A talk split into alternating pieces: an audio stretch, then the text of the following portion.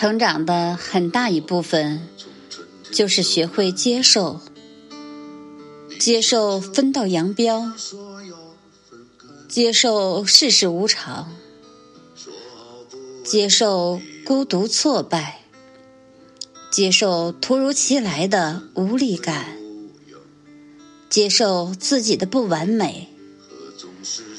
人生就像一个五味瓶。盛满了酸甜苦辣，即使生活给了你一地鸡毛，你也要努力把它扎成漂亮的鸡毛掸子，做你该做的事情，并且接受它的事与愿违。真正强大的不是忘记，而是接受。